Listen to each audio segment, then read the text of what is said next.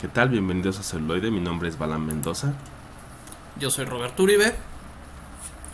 Yo soy Edgar Meritano. Y yo soy El Contre. Celuloide. La otra perspectiva. La otra perspectiva. Perspectiva. Celuloide. La otra perspectiva. Perspectiva. Perspectiva. Así es, ya estamos de vuelta aquí en Celuloide, la otra perspectiva, con el episodio 140. Ahí vamos acercándonos peligrosamente al 200. en 60 más. Tampoco tan cerca, güey. sí, no, no, tan, no tan peligrosamente. Sí, sí, sí, ahí. Pero son 140, hay, que- hay que decirlo. Es, eh, ha sido. No, no, sí sido- está bien, pero, pero tampoco. O sea, es como cuando sido- anunciaron, cuando anunciaron que ahí venía el COVID, güey. ¿Se acuerdan? Ahí viene el COVID, güey. más bien cuando ya se iba, ya. O sea, que, que son 40 días y de repente Ajá. se hicieron más de dos años. Ajá. Es un ratito nada Pero más. pues, también como, como diría Kwai Chan Kane, el viaje de mil kilómetros empieza con el primer paso. Sí, sí.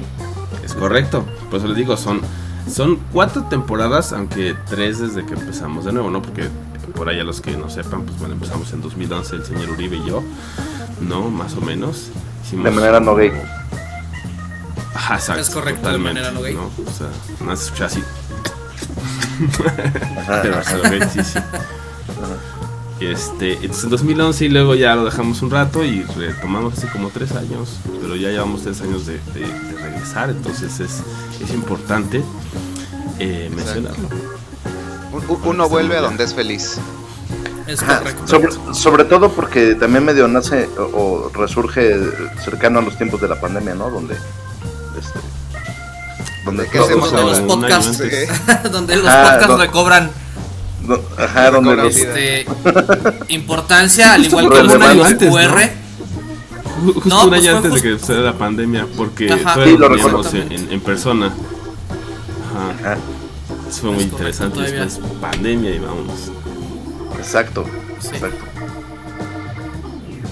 Y pues bueno, entrando con el chorizo, pues en esta semana ha habido muchas especulaciones sobre el mundo de DC, sobre todo por las conmovedoras palabras de Gal Gadot, donde decía que si no se despedía del personaje, ¿no? Porque la tercera entrega de, este mundo, o sea, la, entrega número 3 de Wonder Woman, pues fue cancelada. Entonces empezaron a surgir varios rumores de que de plano iban a, a mandar todo al queque, que iba, o sea, que el regreso de Cavill este, estaba cancelado, que según esto Black Adam ha sido un fracaso en taquilla. O sea, han salido un montón de rumores. Tanto que James Gunn eh, el día de ayer o el jueves tuvo que, que salir a- así de wow, wow, wow, wow, a ver, frenen el tren, ¿no? Cámense, por Y pues bueno, cálmense, Todo el mundo cálmese. Todo el mundo cálmese. Y salió a decir que, pues bueno, que es un reinicio, pero que al fin y al cabo no van a tener a todo mundo contentos. Y a todo mundo contentos me refiero a que lo que pasó es que cuando James Gunn toma la dirección junto con este otro cuate, la directora de, de Wonder Woman, de la 1 y de la 2, o bueno, de, de la 2, ¿no? De 1984, renuncia, ¿no? Dice, si esté ese cabrón, yo no quiero nada. Oye, pero ni lo bueno, ¿no? conoces, que quién sabe. Sí, sí, a mí se me hace algo muy bueno. Y, y pues, miren, yo, yo nada más les doy dos, este... Dos, dos puntos ahí. Está bien que quieran desaparecer todo lo que tenga que ver con Zack Snyder, ¿no? Eso ya es de los directivos de Warner que dijeron, así como en, en Garfield, así sacaron el tachezote en Warner Discovery y tienen la foto de Zack Snyder, ¿no? Pero James Gunn es una persona muy inteligente y para eso les pongo de ejemplo la película que él dirigió de, de Suicide Squad. Quitó lo que no servía o lo que no había funcionado y pues le dio un poquito de su de su toque. Entonces eso es algo que yo creo que va a pasar o sea, se va a quedar con lo que sí funcionaba del, del Snyderverse y le va a dar, digamos, su, su giro. ¿No? Pa- Aparte. para- perdón que te interrumpa, para ello el, eh, eh, viene película de Flashpoint, ¿no? Sea, para además tener pretexto Ya, diegético. ya di- ya dijeron que de, Del de. Flash que sí va a salir, Sí. va a servir como un flashpoint, efectivamente. Y, y complementando, doctor, lo que estaba diciendo, es que todos aquí somos doctores, este doctor Uribe. Este, la, la directora de, de Wonder Woman 3, que de hecho sí es la misma, Patty Jenkins, dirigió Wonder Woman 1, Wonder Woman 84. No, yo no sé qué pasó con las otras 86 entre, 83 entregas, ahí se perdieron.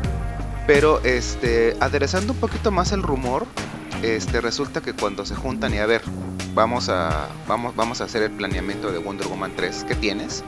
Dicen las malas lenguas que Jenkins llega con unas hojitas y dice, mira, aquí está el guion. Y le dicen, no, a ver, espérate, el guion ya deberías habérmelo traído, traído hecho. Y, eh, y- y Jenkins lo que dice, no, mira, te cuento la historia. Le dicen, a ver, ¿tienes el guion sí o no? No, pues no. Si no lo tienes, pues tu película va a dar cuello, ¿no? Entonces, si bien no es nada más que Gon llega y da el navajazo a todos los proyectos, es de a ver, ¿qué tenemos hecho? Justamente, ¿qué sirve? ¿Qué no nos ha servido? ¿Y qué tenemos hecho ya? O sea, ¿qué, qué tenemos ya casi casi para ver? Vamos a sentarnos a leer el guion, el borrador principal y a ver qué, qué jalo, qué no. Llega, llega esta señora con unas hojitas y aquí está, le dice, no, o sea, tráeme el guion hecho. Es que no lo Con tengo. su, con su tarea así de la mano. Exacto, exacto. ¿Hiciste la tarea? No. ¿Cómo quieres que ¿Dónde te están tus califique? O sea, citas, este, tus citas en este APA? O sea, qué pedo. Ajá. No, pero es que ahí Ajá. nomás dice. Es que, es que te cuento de qué va a tratar. No, o sea, tráemelo ya. O sea, demuéstrame que estás chambeando y tráeme ya el todo el guion para la primera revisión. Es que no lo tengo. Pues, no, mija, o sea, si, si no traes esto, o sea, estamos pagando por esto.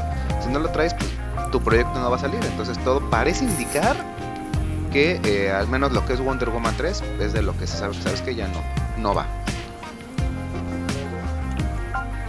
Si le dijeron, ¿hiciste la tarea? Eh, ah, o sea, sí, Más profe. Aquí la tengo, aquí, aquí. Algo Nada más similar. falta Nada más me falta hacer- hacerla. físico. Pues sí, nada más me falta Está bajarla a un cuaderno. Sí. Está hecha aquí, pero falta. Cabecita, pero falta. Sí. ¿No? Y pues bueno, o sea, a mí se me haría muy, muy estúpido de, de, de- de- de Warner o, o de DC en general, de que en la pasada Comic Con de Brasil, o sea, hicieran un stand justamente con los pósters de Henry Cavill, de Gal Gadot, de, de La Roca, para llegando a finales de año, decía, ah, no, pues este, cuello a todo. Entonces yo creo que hay que darle el voto de confianza a James Gunn, que hasta el momento no nos ha decepcionado, excepto por ciertos tweets de hace 20 años que uno va, uno lo puede juzgar por situaciones de hace 20 años actualmente, por eso, ¿no? Por comentarios, este, es por lo único que lo podemos juzgar. Mientras tanto, les digo, denle el voto de confianza a James Gunn, este, y veamos qué, qué tiene preparado para el próximo año, ¿no? O sea, de entrada se anunció Blue Beetle, que también este se me hace una aproximación padre. El personaje ha tomado mucha mucha fuerza en estos años, entonces creo que está está bueno que tenga su su película.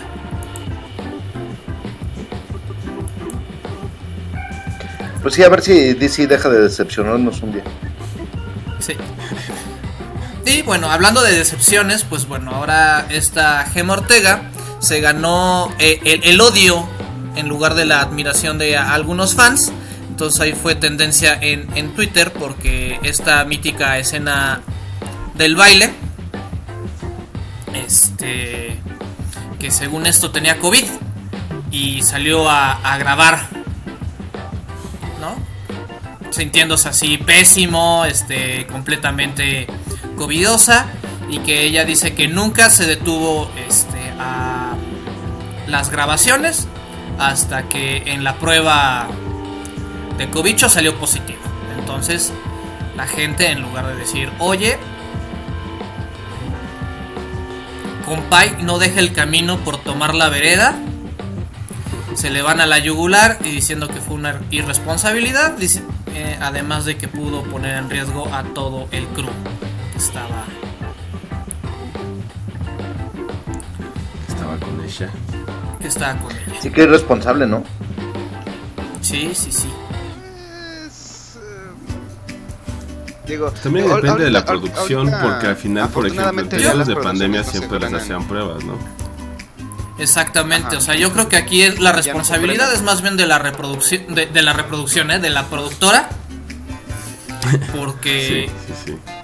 Pues se supone que ellos deberían de tener controles, ¿no? Y si tiene fiebre o si ven que, que todo el tiempo está aquí, digo, yo sé que estaba actuando, ¿no? Pero si todo el tiempo te trae cara de agripada, pues uno dice, oye, mija, pues un freno, ¿no? Pero ¿qué, No. qué les importa más a Netflix? Digo, no quiero poner en tela de juicio qué es lo que le importa a Netflix.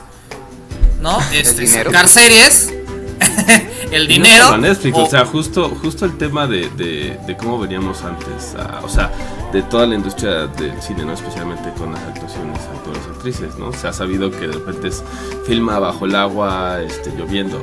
Oye, pero eso es inhumano, ¿no? ¿Cuánto tiempo? Pues, tantas tomas como sea. O sea, que veníamos de, una industria que apenas está haciendo como, bueno, ¿sabes qué? Creo que ya no hay que hacerlo así. Vamos a tener más cuidado con, con este tipo de situaciones de poner en peligro. Entonces, si tú sabes cuál es la situación actual como productora, y justo se hacía así durante todo 2020 y 2021, eh, o sea, ¿por qué ahora ya no? ¿no? O sea, uno, y ahora volvemos al otro tema, ¿qué pasa si no tuvo síntomas? ¿no? La única forma de saber es con una prueba. Entonces tú como productor tienes que ir a ver a todos los actores, actrices, este, crew, staff, pues les hace la prueba, ¿no? Y entonces determinas qué sucede. Creo que fue lo que se hacía, pues, entonces sí creo que es un tanto compartido. O sea, Desde e- eso, eso, eso y por ejemplo hay una brecha muy grande entre decir es que Jenna Ortega filmó la, la, la- la ahora famosísima escena del baile estando con, con, con problemas de salud a muy distinto, ay pobrecito Jenna Ortega la obligaron, estaba bajo, con- bajo contrato a filmar pese a que se sintiera mal, digo, aquí eh, cae mucho de, ¿sabes que Yo como actriz te informo, no me siento bien. A ver, no, pues grabamos, bla, bla, bla, le hacemos pruebas en ratos. Eh, en ningún momento ahorita, al, tal vez ya no está de, de moda, pero ya no sé, no ha habido como tal ningún reporte de, ay, las grabaciones se, se retrasaron 40 días, 50 días, 100 días, porque una persona dio positivo a COVID. Digo, también, o sea, no te van a obligar a actuar, cae bajo la responsabilidad del actor. Y asimismo, el actor puede decir, ¿sabes qué? No me siento bien. Ah, pues a ver, mira, rápido, o te sale una toma, o a ver, como, como que lo que sientes es cobicho, hazte la, PCR y a ver qué onda, ¿no? Y, encima, con toda esta controversia que, ya venimos con, con Jenna Ortega, saltamos de nuevo. Porque, pues, si ya han visto algo de miércoles Netflix, eh, Tim Burton como que dijo, miren, vamos a darles diversidad, vamos a darles matrimonios homoparentales, vamos a darles personajes LGBT, vamos a darles diversidad, para que todos estén contentos, ¿cierto? Pues no, la gente está muy enojada porque ¿cómo se atreven a hacer personajes afrodescendientes los villanos de la historia? Porque en los primeros capítulos de miércoles, este, Bianca, una, un personaje que realmente a mí me pareció muy, muy carismático, la actriz me hace muy guapa, pero es afrodescendiente. Y es la mala malosa de como dos o tres capítulos, o tiene ahí un roce con, con Wednesday, y entonces, no, ¿cómo se atreven a que los, los eh, personajes de cierta raza en particular, proveniente de África, sean los malos de la historia? Entonces, cancelación total a Tim Burton, a Netflix, a toda la producción de Wednesday. No puedes tener contac- con tan contento a nadie. Nunca.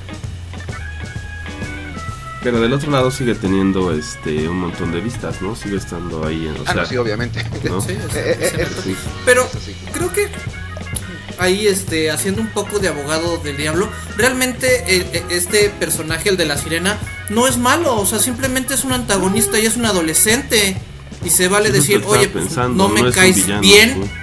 Ajá, no es un vi- villano Voldemort.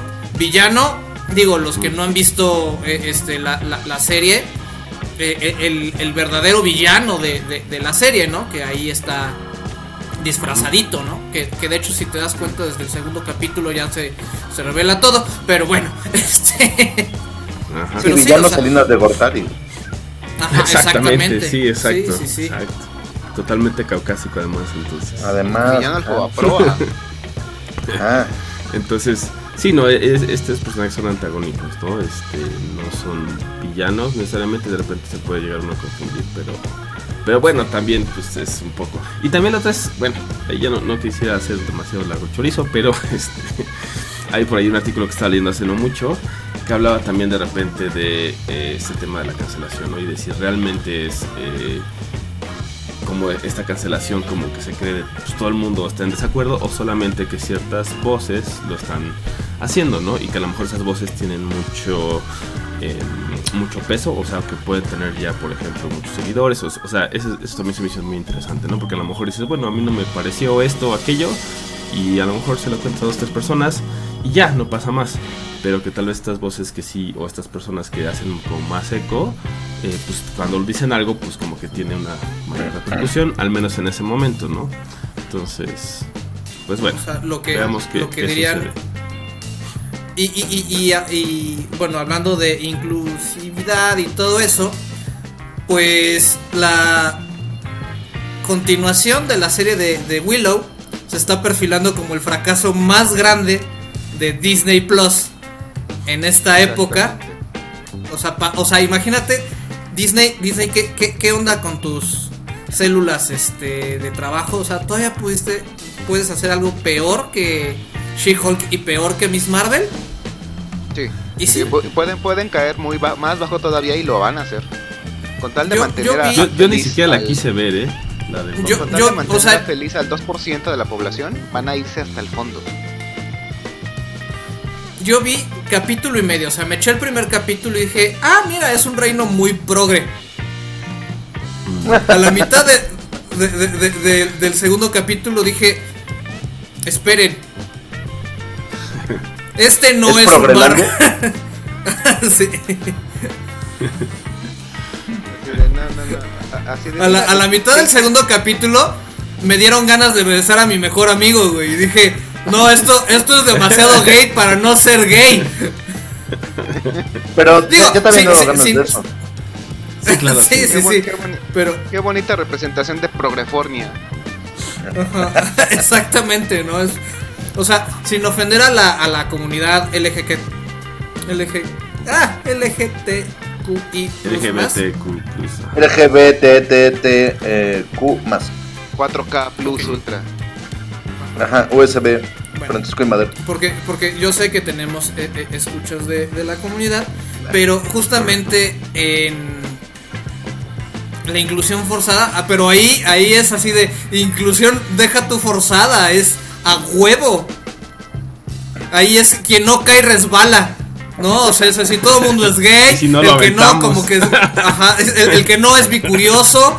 Y, y todos los malos son heteropatriarcales, este. Y es así como de, güey, ¿qué le hicieron? ¿Qué le hicieron a esa película? O sea, George Lucas debe de estar revolcándose en su tumba y decir, güey, ¿por qué le vendí mi niño? ¿Por qué le vendí mi niño a, Disney? por otro lado, la está, chido la que la, que maldad sea heteropatriarcal. sí, sí, sí. Sí, Mira, está- por, por cosas como esa, Sí. por cosas como esa, créeme, créeme que está aflorando en mí el, con- el conservador de ultraderecha.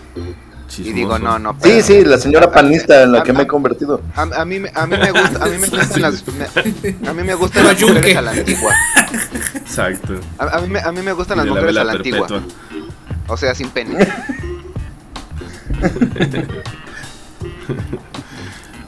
Pero sí. Y del otro lado, ¿no? O sea, estaba ayer, este, nos aventamos eh, Pinocho de- de- del señor Totoro-san. Hijo Es de Dios. ya salió. ¿eh? Ya quiero verla, La ayer no pude verla, que- pero ya quiero verla. No, pues yo, yo apenas estamos como, bueno, vamos a ver una peli, una que no hayamos visto. Vimos que ya estaba ahí en Netflix y dijimos, pues vamos a verla. Y está muy bien hecha, o sea, en todo sentido. Como cuentarles. No sé si ustedes ya la habían visto, pero. No, no lo he visto. hacer spoilers, digo. Sí, ya vi los No, tres moviendo su cabeza. Entonces, no voy a hacer spoilers, pero sí les puedo decir que está muy bien hecha, o sea, desde la animación. eh, todo está súper bien contada. Este, hace lo que tiene que hacer, ¿no? O sea, esas películas que te llevan a todos lados, ¿no? Te hacen llorar, te hacen reír, te hacen reflexionar. Entonces, por eso digo, del otro lado, qué bien lo, lo o sea, por ejemplo, en ese sentido, qué bien lo está haciendo Netflix, ¿no? Que le está dando este tipo de cosas a, y apoyando totalmente a, a Guillermo del Toro, ¿no? Que sabemos que pues también le dio un buen de, de tiempo. No, y, y de y- y corazón que cosas que San ha dicho, ha, ha dicho que este es el trabajo, creo que, bueno, no sé si el trabajo de su vida, pero casi, o sea, que le tomó añísimos este, entregarnos Y se nota. esta versión de Pinocho. Y se nota, güey. Sí se nota. Y todavía tiene tiempo para salvar el cine nacional. ¿Quién como Sí, Guillermo? Sí, o sea, para todo, para todo, San, para todo. Donde quiera que esté ahorita, hay que mandarle un, un gran abrazo. un- es más, es más, ahora que ya tenemos esto, vamos a mandarle. Hay que invitarlo. Hay que, hay que invitarlo.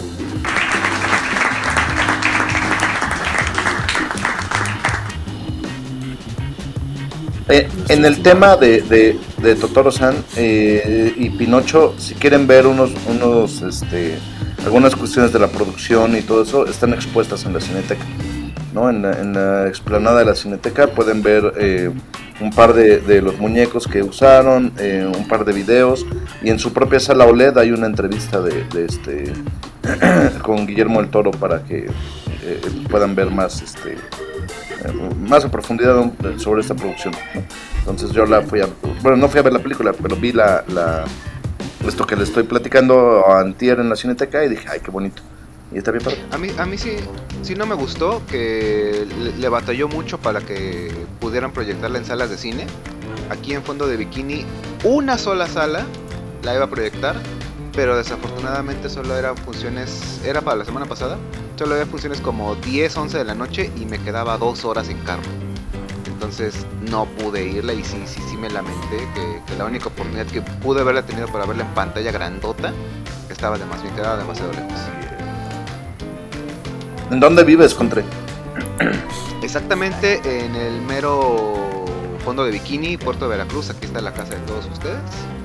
Pero en un fraccionamiento que está a las afueras, entonces, como tal, como tal, del puerto son 40 minutos en camión. Y de ahí échale para la civilización de verdad, ya la hora completa. Pero aquí, aquí es donde tienen todo su casa. Y bueno, basta de fans. chorizo. Vamos con la maciza. Pues hoy tenemos un tema bastante, bastante bueno. Y nos referimos a esas películas que tienen poco presupuesto, pero la rompieron en cuanto a historia. ¿Por qué? Porque no se necesita mucho dinero para contar una gran historia. James Cameron, digo, este. Quien sea, ¿no? Pero bueno, vamos a un corte musical y regresamos con películas de bajo presupuesto y de gran rentabilidad. You stepped out of a dream. You are too wonderful to be what you seem. Could there be eyes like yours? Could there be lips like yours? Could there be smiles like yours? Honest and truly,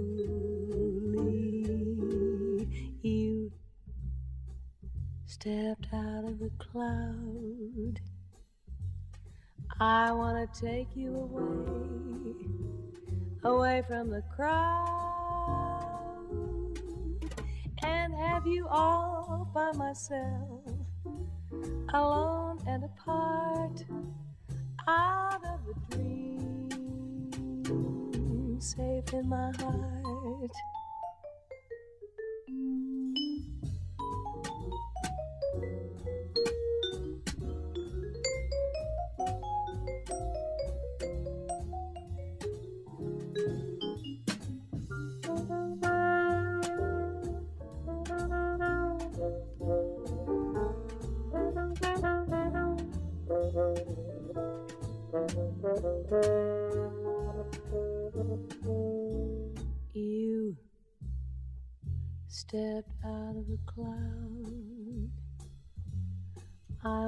Take you away, away from the crowd,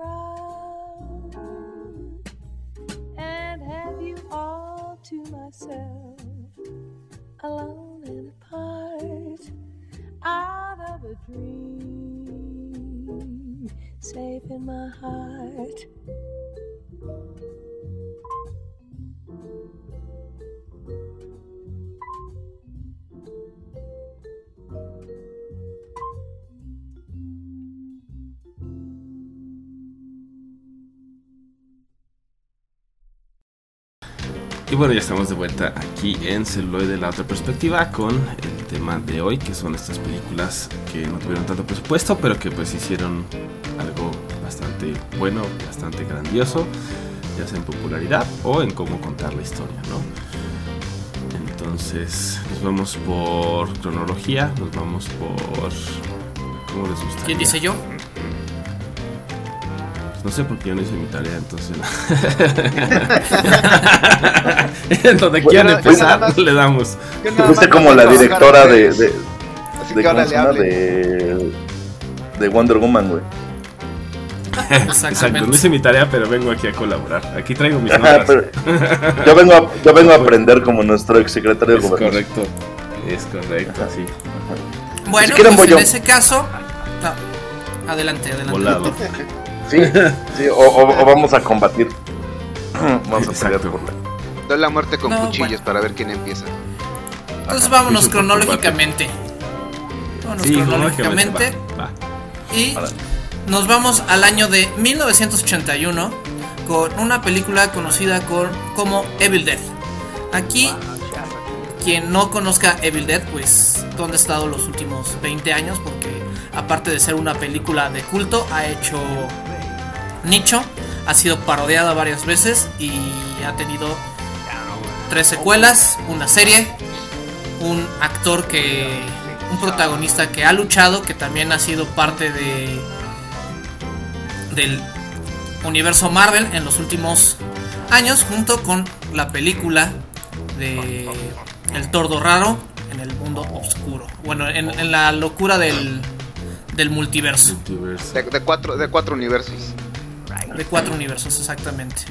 No es una galaxia de universos, pero son cuatro universos. Pues bueno, nos referimos a Evil Dead. En español le pusieron El despertar del diablo. En Perú, muerte diabólica. ¿Eh? O sea, aquí cabe, cabe la pena mencionar el Perú. El Perú siempre poniendo tendencia. Muerte diabólica. Y bueno, esta película tuvo una, un presupuesto de menos de 400 mil dólares, recaudando al, al- al final 2 millones 400 mil dólares, lo cual en, en términos es un gran éxito. Prácticamente triplicó, cuadruplicó su, su presupuesto. asignado. En- en- Presupuesto. Y además, pues el, Y todo el nicho que creo, ¿no? O sea, ese es como el impacto Ajá. que tuvo más allá de, de las ganancias, incluso. Sí, sí, sí. Entonces tenemos Sí, la importancia de la nuestro película es protagonista. Sí.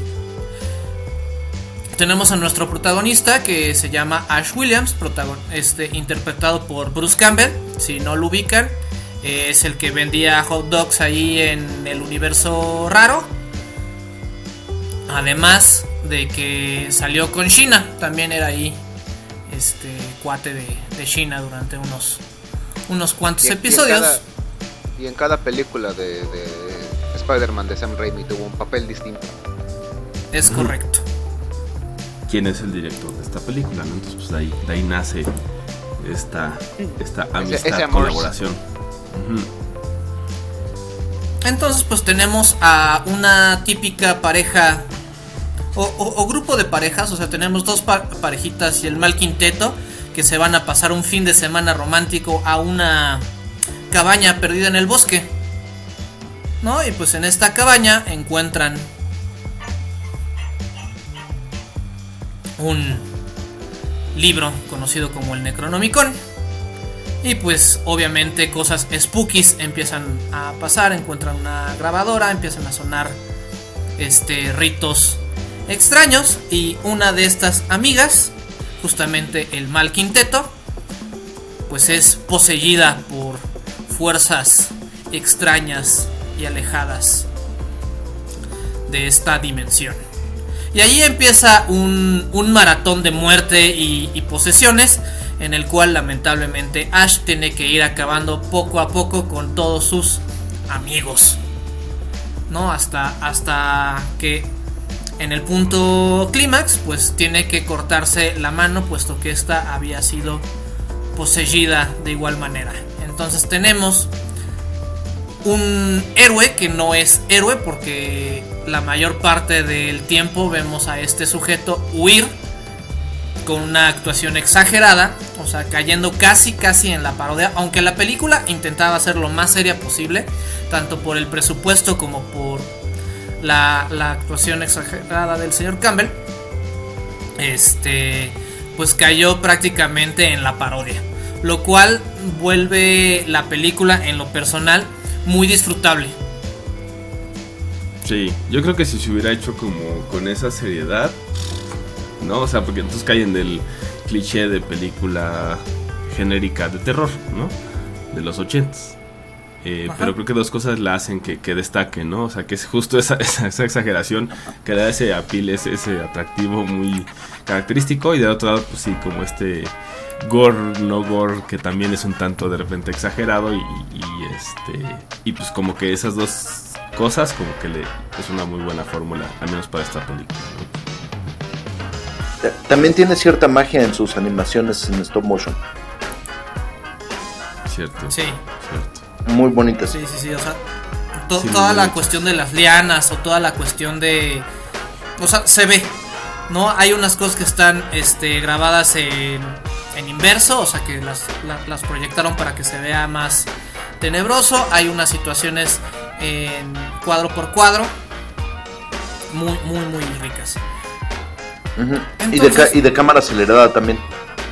Ajá. Que ahorita, o sea, si uno la ve, a pesar de que, o sea, te, puedes dar cuenta así. Lo, lo- lo que me gusta de esta película es que hasta puede ser un manual de producción de bajo presupuesto.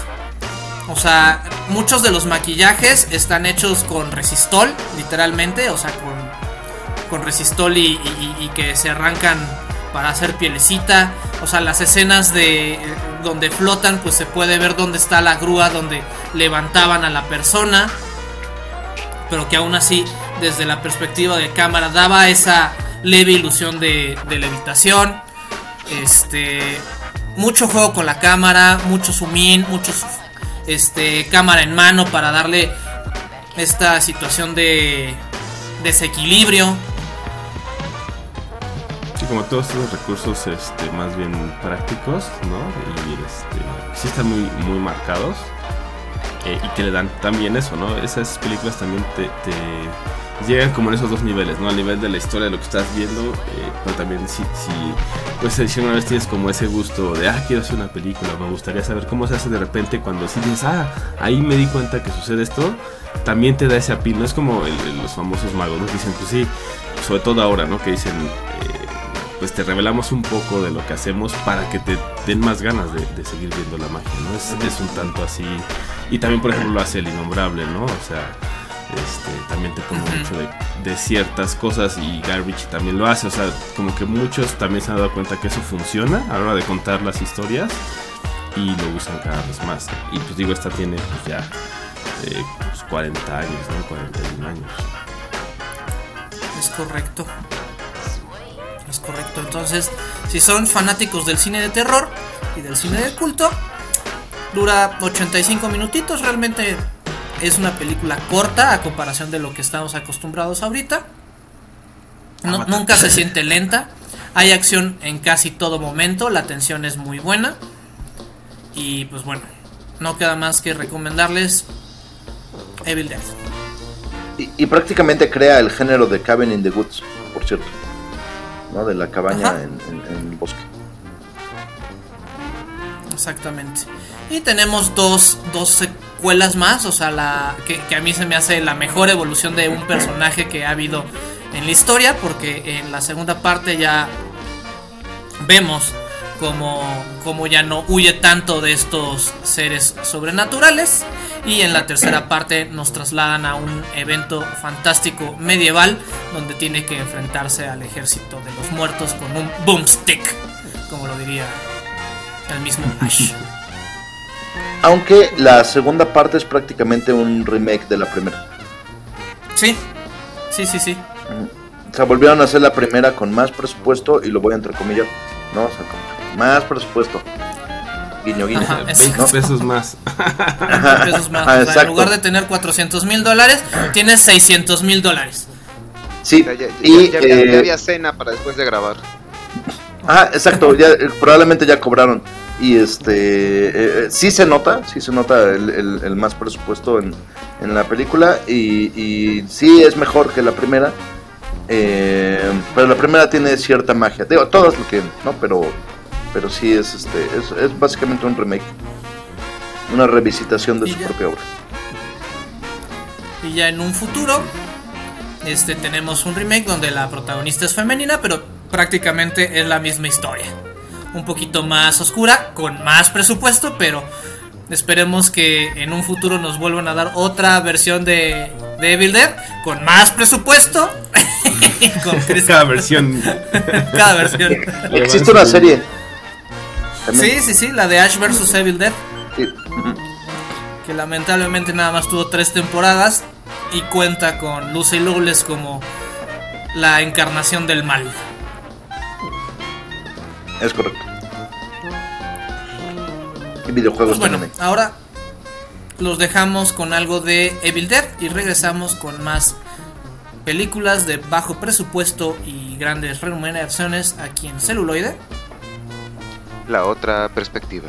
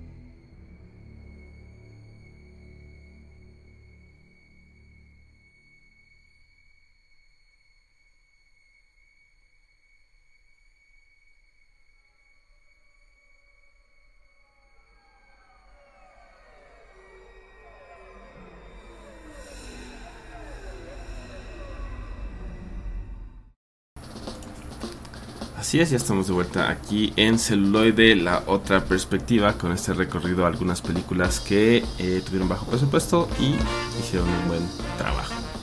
Entonces, como nos vamos a ir cronológicamente, viene después de Evil Dead, una película de 1995 que es The Prophecy, ¿no? En inglés, ¿por qué? Porque si no se va a confundir con la otra La profecía. aquí en español en México, ¿no? La profecía con la profecía. Con la otra profecía. Omen.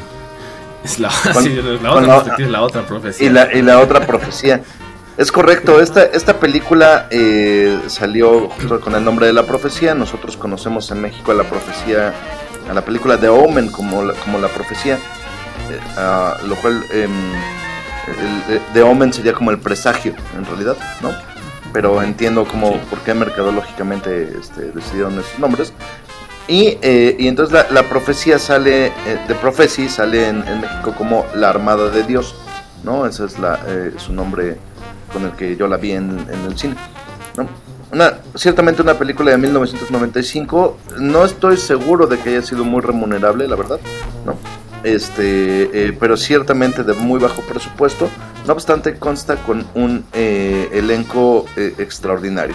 El protagonista es Elías Coteas, eh, quien tal vez no sea un gran nombre de Hollywood, pero sí ha salido en, en- en muchas, eh, en varias películas. Eh, Rostro conocido, ¿no? Sí, es un rostro los- conocido. repente dices, ah, lo ves y dices, ah, sí, lo he visto aquí, acá. Ajá, exacto. Eh, entre las que de los destacan. Ajá, ajá, exacto. Entre los que destacan, por ejemplo, Crash de, de David Cronenberg, ¿no? Es el, el- el protagonista de, Sí. de esa Crash, porque existe otra Crash, ¿no? Este, La que dice la- el la racismo es malo. Ajá, hay una que dice el racismo es malo y la otra que dice eh, choca para que te prendas, ¿no? Para que te excites. Es correcto. Esa, O sea, esa es la buena. no. Vean la de choca para que te prendas. Ajá, exacto. Esa, esa- esa es la También ha chida. salido, ¿no? salió también en Gattaca, ¿no? O sea, ha salido en, Sí. varias películas por ahí, pero de nuevo, no, no es como otros nombres de Hollywood, sí. Ajá, exacto. Eh, también cuenta con, con este Christopher Walken como el arcángel Gabriel. Eh, cuenta con eh, Virginia Madsen y eh, también la sorprendente actuación, aunque bastante breve, de Vigo Mortensen antes de que fuera eh, nuestro señor Aragorn, ¿no? Eh, como Lucifer, por cierto, ¿no? O sea, Vigo Mortensen es Lucifer. Y bueno, eh, corría 1995 y todos eh, usaban gabardinas, ¿no? Porque muy probablemente por la influencia de Highlander, ¿no? Entonces todo el mundo usaba gabardinas y nos cuentan esta historia donde justamente el personaje de, de Elias Coteas, eh, quien es un detective, está investigando un extraño asesinato, ¿no? Eh, eh, tienen un cuerpo, eh, pero es un, un, este, un ser humano al parecer al que le faltan los ojos y al momento de hacerle los análisis forenses eh, los huesos de, de este ser humano no, no se desarrollaron como, como los huesos de nosotros, que como los ogros tenemos capas, no sé si ustedes lo sabían, pero vamos creciendo como en cuestión de nuestros huesos como, como árboles, ¿no? O sea, le van saliendo como anillos a, nuestros árboles, ¿no? Entonces implican esta cuestión como sobrenatural, ¿no? Como si el- la, la criatura, el, el- el cadáver que tienen ahí, es, eh, fuera un recién nacido, ¿no? O sea, eh, tendría, eh, en cuestión de sus huesos, pues unas cuantas horas de nacido. Em, de repente el Escotea se ve envuelto en, en- en- algo mucho más grande que él. Se trata en realidad de una guerra en el cielo, ¿no? Una segunda guerra en el cielo que está eh, siendo eh, ejecutada por el arcángel Gabriel, ¿no? En, la personificación de, eh, eh, de Christopher Walken, que, le, que le queda maravilloso. Y la misión del arcángel Gabriel es venir por un alma eh, humana, el alma de un militar, ¿no? De, un este, de un general quien estuvo en la, en la guerra de Vietnam, porque eh, el propio arcángel implica que solamente los seres humanos son capaces de tal violencia y tal brutalidad. ¿no? Eh, y bueno, esta, eh, esta película ocurre y va transcurriendo con locaciones bastante baratas, ¿no? Y se van a, a- a un puebleque ahí en la mitad de Estados Unidos, ¿no? A, a- grabar, ¿no? Donde, está, donde esconden el, el alma de, de este, de este general en el cuerpo de una niña, ¿no? Eh, de una niña de, de alguna tribu norteamericana. Y pues es la misión, insisto, de- del arcángel eh, Gabriel recuperar, ¿no?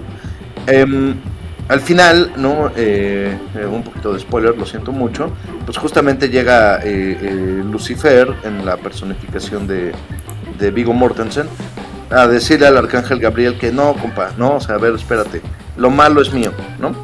¿No? O sea, así, de todo aquello que, que- que está mal en este mundo me pertenece, ¿no? O sea, yo ya lo hice y lo hice bien y este y pues termina con esta eh, eh, con esta rebelión angelical de, de parte de de, eh, de Gabriel eh, pues a la mala no y se lo termina llevando al infierno no Eh, la, la película insisto transcurre muy muy bien. La, la producción parecería incluso medio de televisión no o sea el- el- en su cuestión de, de cámaras y De de, y de iluminaciones no ajá exacto no de, de video home pero no obstante, eh, eh, la historia es extraordinaria, ¿no? Es muy, muy buena, eh, con todo y que tiene un presupuesto pues, básicamente ridículo, eh, subsanado por las grandes actuaciones de la película, ¿no? O sea, por las grandes actu- actuaciones y por un guion sólido, ¿no? Sin duda alguna, ¿no? Entonces, eh, nuevamente vamos a, esta cuestión donde no se requiere eh, un gran presupuesto para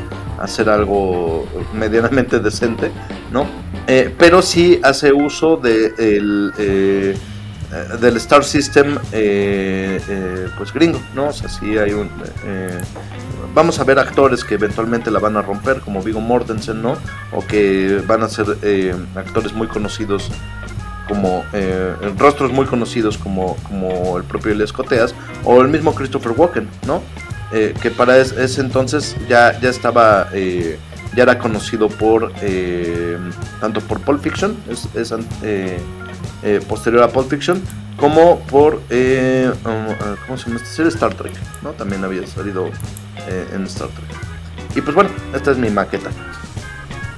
Que también, por ejemplo, estaba viendo, ¿no? De Virginia Madsen, que te decía incluso antes de, de entrar al aire, ¿no? Se me hace muy conocido su rostro y todo. Y también, pues, vi, salió en Duna, ¿no? Es justamente Sí. eh, la princesa Irulan. Irulan en Duna de, Irulan. de- ajá, de la anterior, la de 84, ¿no? Sí, la de David Lynch. la de- Ajá, es correcto. Eso también es, es, eh, un rostro muy conocido. Que lo mismo, ¿no? O sea, pues bueno, de ahí tiene una carrera también bastante extensa. Eh, y sí, creo que también o sea, hay cosas que mencionas, o sea, me- eh, está muy bien contada, creo, ¿no? A pesar de lo que dices de las limitaciones, ¿no? Eh, del presupuesto. Y, y creo que sí se refleja eso que, que mencionas del guion, ¿no? Porque justo es eso, o sea, la historia está súper bien contada, o sea, cómo empieza esta, digamos, este personaje, ¿no? Narrando eh, las cosas y sobre, sobre la fe y cierra también él, ¿no? Hablando sobre la fe como una reflexión y, y qué es lo que representa realmente y también un poco esa, como ese sincretismo, ¿no? Porque por un lado es la fe católica y el otro lado es la fe, este, pues digamos, de los pueblos originarios, ¿no? Justo de, de, de quien pertenece esta niña. Entonces de repente eso, eso, eso me hizo muy, muy interesante, muy bien contado y, y muy natural, ¿no? Justo lo que decíamos de puedes introducir diversidad, puedes introducir ciertas cosas sin que se, sin que interrumpan el contar la historia. Eh, que esté ahí como eh, podemos, digamos, de alguna manera queda ahí entredicho al final como pues, podemos convivir cada quien tiene su fe y existen estas cosas, em, digamos, sobrenaturales, vaya, pero pero podemos hacer algo mejor, no podemos ser un, un tanto mejores. Y eso eso es un mensaje bonito, digamos, y interesante también y que no está así como aquí está el mensaje, ¿no? Toma el Para mensaje, nada, no, no, ahí, para ahí nada. está. Ahí está. Sí, no, en ningún, o sea, la, la película sí se dedica a contar la historia, ¿no? Sin duda alguna. Y lo hace muy bien. Así es. Y pues bueno, les recordamos que pueden escribirnos a contacto arroba celuloide.life donde los escuchamos de igual manera un saludo a todos nuestros y nuestras celufans en, en México, España, India y Canadá. Hacemos un corte y los dejamos con algo de The Prophecy y regresamos aquí con películas de bajo presupuesto porque saben aprovecharlo.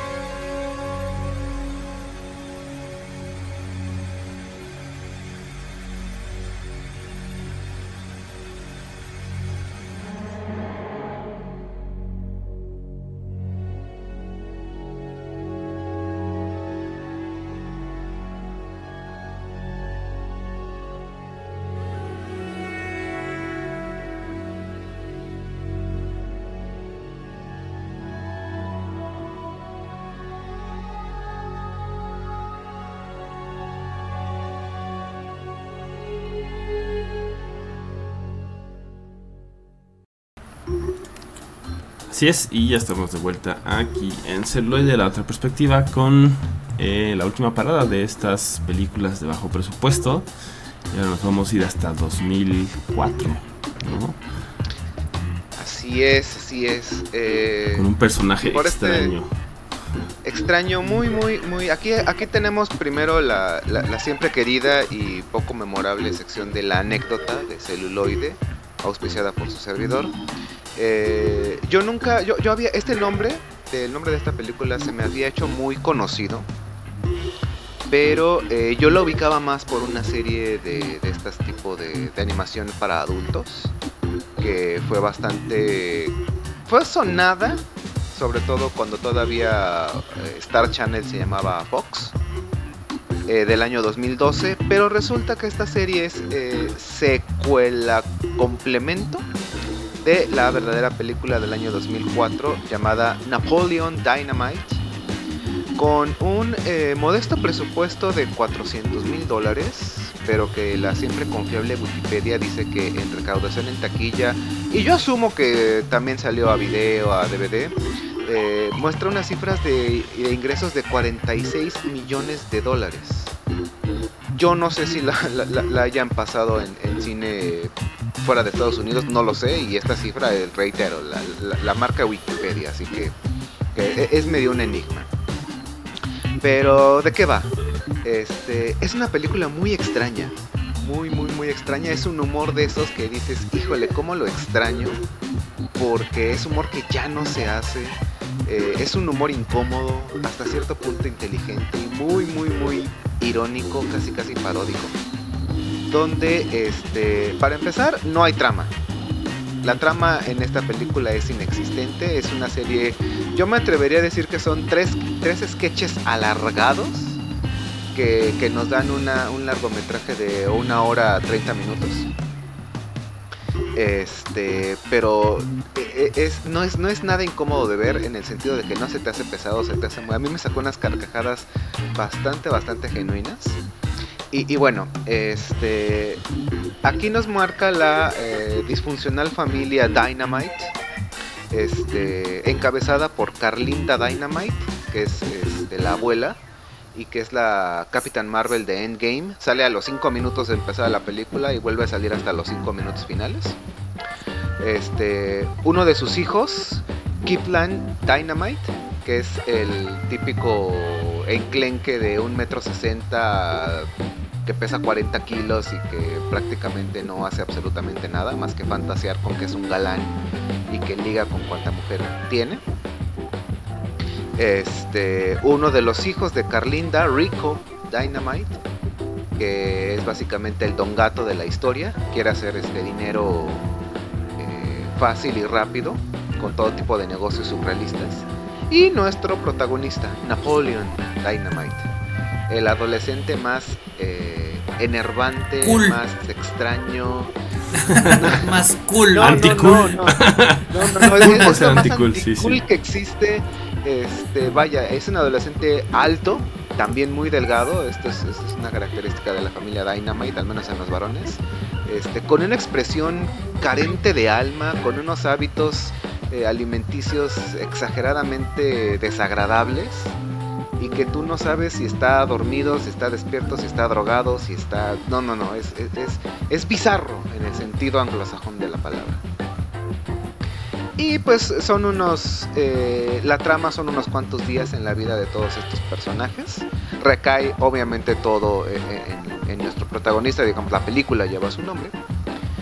Y pues como todo adolescente, como todo adulto que en las producciones norteamericanas hacen pasar por adolescente, es completamente eh, ignorado en su, en su vida preparatoriana.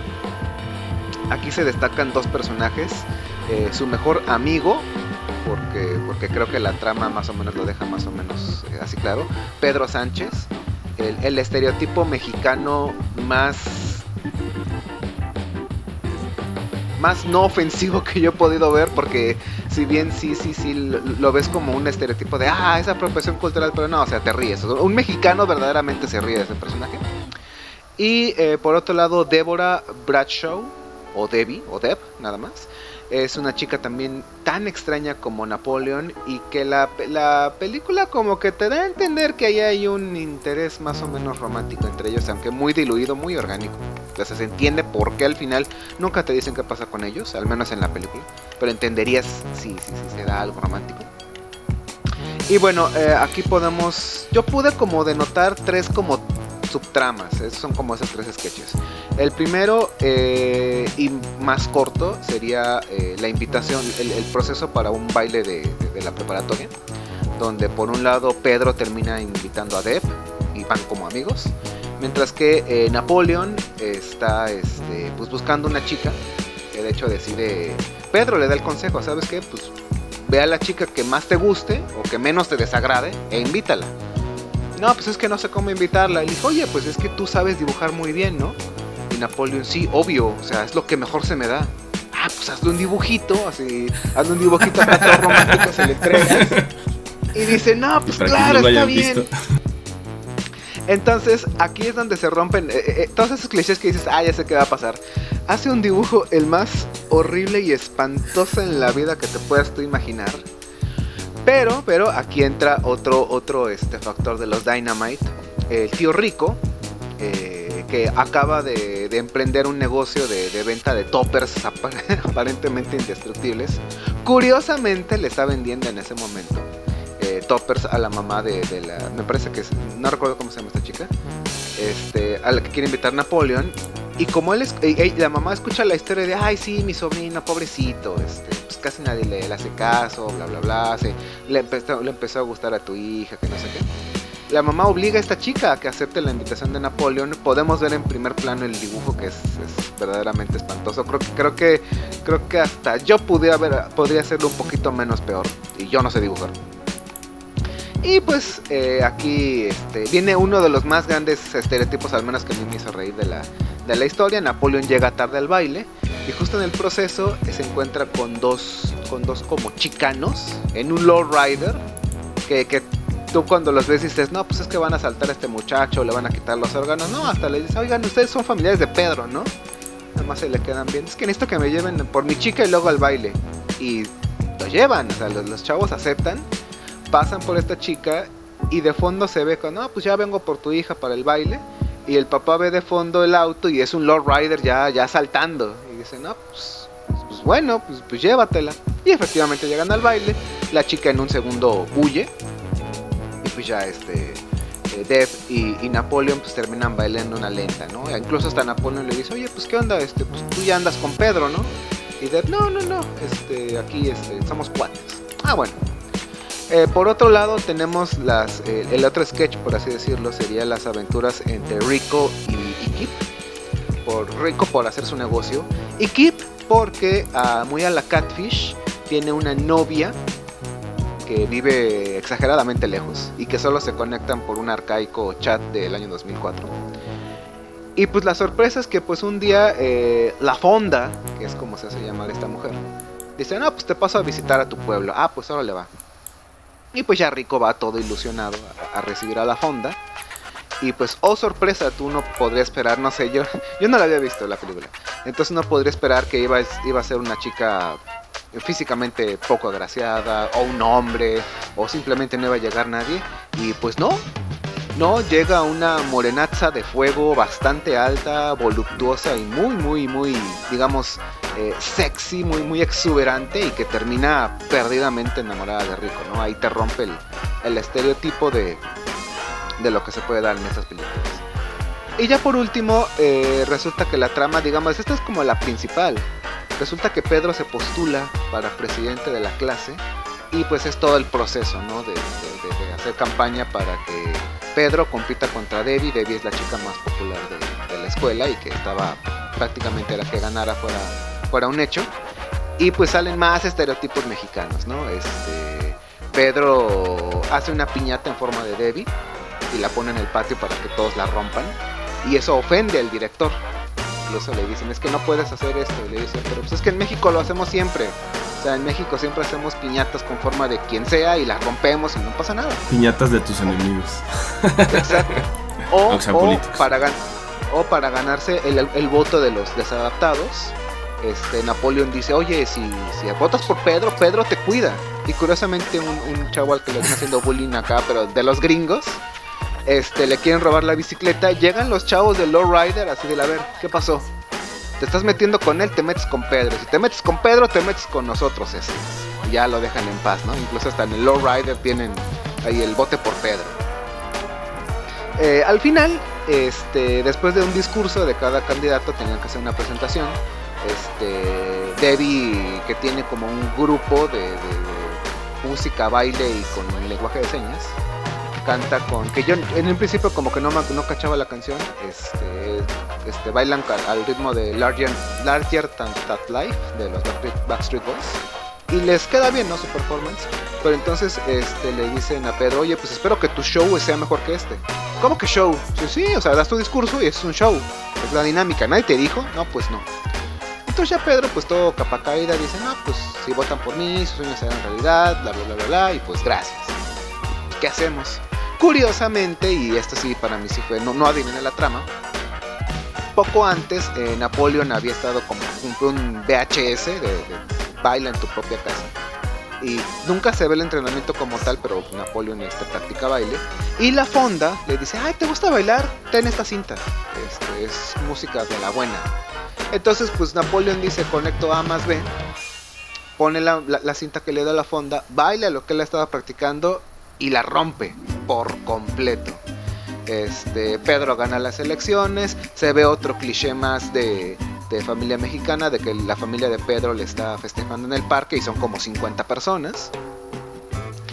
Y pues la película termina con una nota muy alta, este, Kit y la Fonda se casan, para desgracia de la familia de la Fonda que no entienden cómo que se puede casar así con un, con un como blanquito así todo extraño. Y pues como que se ve un poco el florecimiento de, del, posible amor entre, entre Deb y, y Napoleon, ya que al final se ponen a jugar al tetherball, que es un- el deporte favorito de Napoleon, que es básicamente el palo este que tiene una pelota atada con, un- con una cuerda y que la van golpeando simultáneamente todos. Ya cuando crees que la película va a terminar, te manda ni siquiera es escena post credit, es una escena como tal, es la, boda de la Fonda y, y, y- y Kip. Y cuando todos se preguntan dónde está Napoleon, y pues de la forma más random posible llega cabalgando en un potro. Así de, ah, discúlpenme, es que se me hizo tarde porque aquí les traigo para su luna de miel. Váyanse en este, en este cemental. Ah, pues órale, nos vamos. Y pues ya se quedan todos viendo al horizonte como la, feliz pareja va este, va yéndose al horizonte y termina. Este. Un, un- dato a, destacar, o dentro de los muchos, este, tiene escenas muy, muy, muy extrañas, pero que son que te hacen reír. Solo voy a destacar una, porque no, no quiero spoilearles del tipo de humor. Resulta que este, cuando Napoleón está a punto de regresar o irse a la escuela, no recuerdo eh, un granjero está cargando un- su escopeta y tiene enfrente a una vaca. Entonces dices, no manches, a la- va a matar a, la vaca. Por azares del destino se frena enfrente o el camión de, de- la escuela primaria y nada más escucha el balazo y lo que nosotros vemos es todos los niños horrorizados viendo qué fue lo que hizo el granjero. Y es una escena que no tiene absolutamente nada que ver, pero me ha hecho reír a, a- a carcajadas por lo, por lo random que está. Y lo mejor de todo, si quieren ver este, Napoleon Dynamite, la película, no vayan a ningún servicio de streaming. Está completamente gratis en el gran titán YouTube. Lo ha estado desde hace 10 años. Y está con, sub- idioma original con subtítulos al español. Unos subtítulos medio, medio chungos. La verdad no son, tan buenos. Pero vaya, o sea, vale, la pena. e- Es, extraña. Es un humor muy, muy, muy raro la serie, si quieren complementarse la experiencia, los seis capítulos de Napoleon Dynamite están en Star Plus, que como que se supone que, es un complemento a la película porque pasan, digamos, paralela a la misma, pero te van spoileando cosas. Y aquí los personajes se hicieron como más, más atrabancados, más, más, más desenfachados, porque pasan cosas muy, muy, muy extrañas. El ritmo de la película es lento, pero no te aburre. Es, es esas cosas muy, muy, muy raras, pero que vale la pena verlas aunque sea una vez. Y es, es muy extraña.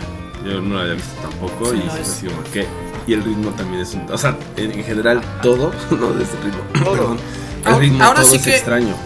No es el lugar común, pero la verdad es que te la pasas muy bien viendo la película. O sea, si les gustan este tipo de películas de, de adolescentes, tiene, tiene cosas muy buenas. Eh, si les gustó Super Cool, ¿no? E- e- esa película que fue como que la rompió en su momento en, en- en cuestión de, de adolescentes. Que aquí le pusieron super malo. No sé. Super bad, no, no es super cool, Superbad. es super bad. Ah, es super bad, perdón. Superbad. Superbad es, es, es excelente, es más o menos de, de la línea, ¿no? Porque así como en algún momento hicieron su grupito de mi pareja equivocada y todas estas de, de- que terminó en en Dogma, en esta película de Dogma, pues aquí también estaban haciendo su, su microuniverso. De hecho, Juno está dentro del mismo universo de, de, Napo- de Napoleón Dinamita, de Superbad Exacto. y, y todas estas, ¿no? O sea, fue, un- fue una pequeña ola de, de películas de adolescentes en lugares incómodos, por así decirlo, la cual es muy recomendable. Y pues bueno, hablando de recomendables, vamos a un corte con Napoleón Dinamita y regresamos con nuestros consejos para la semana.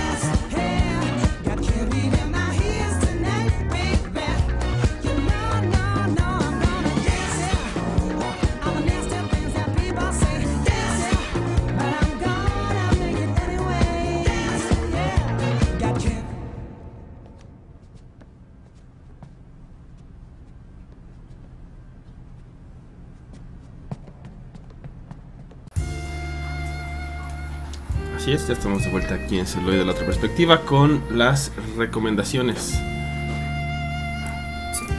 Y de mi parte, además de que se pongan a ensayar los pasos de Napoleón Dinamita si quieren ser la sensación en su próxima fiesta, correcto. yo les recomiendo la película de Split o Fragmentado en español. ¿No? Esta película que fue hecha con 9 millones de con 8 millones de dólares y recaudó 278, a diferencia de su antecesora, la de El Protegido, que empezaron Unbreakable. Exactamente. ¿no? Entonces esta fue la más este, exitosa de las tres. Muy recomendable, sencillo, interesante, con el señor Macaloid. Que si lo ubican es el profesor X de First Class. Split. Ah, yo- les voy a recomendar en este tema de, películas de bajo presupuesto la reina de, este tipo de películas, eh, la cual fue el proyecto de la bruja de Blair. Eh, que que es, es probablemente la, la película con más profit de la historia. Eh, eh, no, no recuerdo las cifras, pero su recaudación fue absurda y brutal. ¿no? La película ni La siquiera es rompió, tan buena, pero se le, pero se le considera una obra maestra porque además crea eh, todo un género eh, en, en cuestión del horror, que es el found footage o el pietaje encontrado, ¿no? Eh, que fue tendencia por lo menos pues, eh, 15 años más o menos, una cosa así. Digo, ahorita ya bajó, pero hasta llegó a, a otros géneros como, Afortunadamente. ajá, como la ciencia ficción o... eh, vamos, eh, eh, todas son secuencias involuntarias de la bruja de Blair. ¿no? Sí, sí, sí, sí. Bueno, y eh, por mi parte, eh, siendo fiel al espíritu anárquico que existe en, en- este podcast y que no han podido censurar al sol de hoy, eh, yo les voy a recomendar que si tienen algún amigo cinéfilo que de verdad sea cinéfilo, aprecienlo un chingo. Porque no saben lo difícil que es encontrar películas de bajo presupuesto que digas, oye, recomiéndame esto. O sea, películas de bajo presupuesto hay para tirar al río. Pero así de, oye, es que recomiéndame una que ella se haya hecho con tres pesos y que, y que tal vez la recaudación no sea tan buena, pero que te llene así el alma con el, con el, este, con eh, la historia. No hay tantas, entonces si tienes un amigo cinéfilo, lo abrazas, le das un beso en la mejilla o en los labios, no discriminamos a nadie, y que te recomiende películas. Y sobre todo ese amigo cinéfilo las va a tener, las va a tener en físico o las va a tener en digital, te va a decir, mira, ten, o te invito a mi casa, ignoramos la tele un rato, nos besuqueamos, luego ya te la presto, o sea, por favor, quieran un chingo a sus amigos cinéfilos, porque no saben, no saben, el- el- un día los van a invitar a hacer un podcast de cine y no van a tener ni puta idea de qué hablar, entonces ese amigo cinéfilo les va a salvar el culo, por favor, aprecien. Y, bueno, Y también recuerden, chicas. recomendar. Ah, adelante. Ah, perdón, perdón. eh, eh, También recuerden, chicas, que si su novio los invita a ver Star Wars, sí quiere ver Star Wars. Sí. Es importante mencionarlo. Bueno, depende. Si estás hablando del episodio 8, güey. Ah, sí, ahí sí no. Ah, Sí, ahí, ahí- ahí ya, ya- ya sabes que es la trampa eso cuando te dicen, oye, vamos a ver el episodio 8 de Star Wars.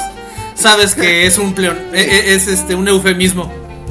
Sí, Sí, es- ajá, es- exacto. es- pero, vamos, a, vamos a tener láseres de fondo para besuquearnos. ajá, pero te invita a ver las demás si las quiere ver. Exacto. Claro. Yo por mi parte les recomiendo Dejen de salir o Get Out de 2017. Ah, También es de bajo presupuesto y está bastante, bastante buena. De hecho, por ahí el actor eh, Daniel Kaluuya, eh, pues lo podemos ubicar de Black Mirror, ¿no? Es uno de los eh, más grandes episodios de Black Mirror, de 15 Million Merits. Entonces, él es muy bueno. Vean esa película también de 2017. El de Jordan Peele. Es correcto. Bueno, pues yo fui la versión con efectos prácticos baratos de Roberto Uribe. Yo fui la versión de 15 varos de Bala Mendoza. Yo fui la versión con gabardina de Edgar Meritano. Y yo fui la versión de El Contra, que les recuerden que voten por Pedro. Gracias y hasta la próxima. Chao. Bye. Celuloide. celuloide. La, La otra. otra perspectiva. Perspectiva. He visto cosas que ustedes no creerían. Say hello Pasta de chorizo. to my little friend. Never give up. Never surrender. La otra perspectiva. Perspectiva. La perspectiva. Todos todos esos momentos se perderán como lágrimas en la lluvia. Vamos con la maciza.